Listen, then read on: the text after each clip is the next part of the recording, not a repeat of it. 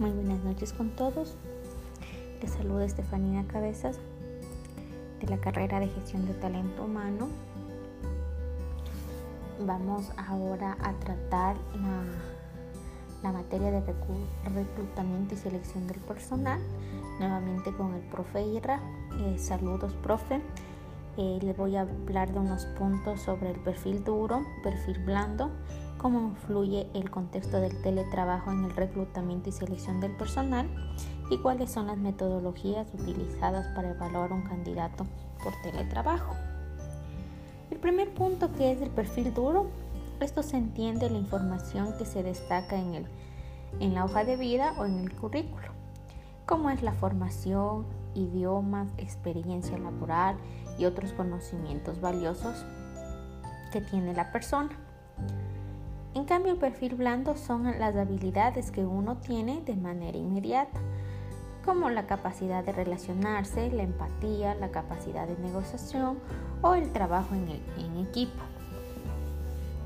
¿Cómo influye el contexto del trabajo en el reclutamiento y selección del personal?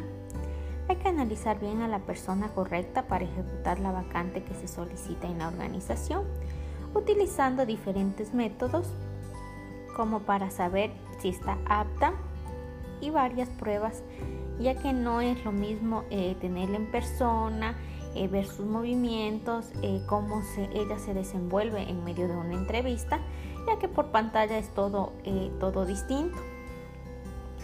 El otro punto y el último a tratar es cuáles son las metodologías utilizadas para evaluar un candidato por teletrabajo.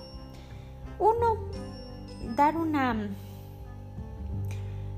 perspectiva clara del cargo y de su modalidad, de cómo se va a trabajar. Eh, la segunda sería validar las habilidades de comunicación del candidato. La tercera, evaluar sus destrezas de tecnología. Y cuarto, trabajo por objetivos. Muchas gracias. Eh, también, profe, muchas gracias por todo. Eh, sabe que le llevamos en el corazón y muy agradecida por este tiempo que usted nos ha brindado, toda su experiencia laboral y conocimiento a través de todas las metodologías. Y recuerde, siempre cuenta con, con una amistad.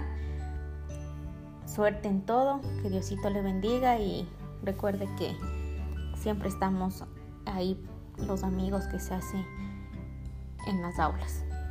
Le queremos mucho y suerte en su, nueva etapa.